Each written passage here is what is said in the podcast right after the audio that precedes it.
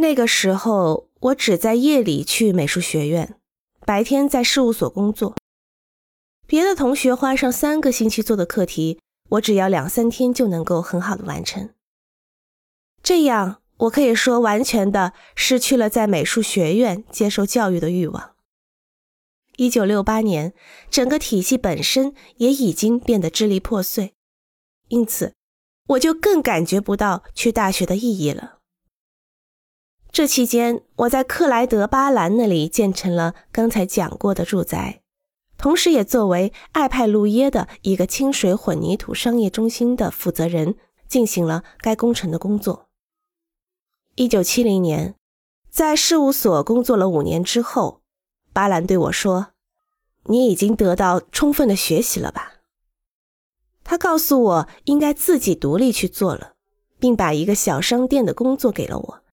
让我从这样规模的东西开始做做看。这个时候，我二十五岁，因此我是在学校毕业之前就独立出来创立了事务所。一年之后，我从学校毕业了。克劳德·巴兰确实给了我许多帮助。他向造型艺术与现代艺术中最重要的展览会——巴黎双年展的总代表乔治·波代尔先生推荐了我。在这以后的十五年中，我作为双年展的建筑师，有幸进行了巴黎植物园、现代美术馆、博布鲁、拉维莱特的大型艺术展示设施的设计。由于这种关系，我有机会与世界上知名的艺术家相识，又能接触到年轻时被一度关闭的艺术世界，就好像以前的梦想被再次唤醒。实际上，从开始做建筑的一年后开始，我已经决定再也不画一幅画了。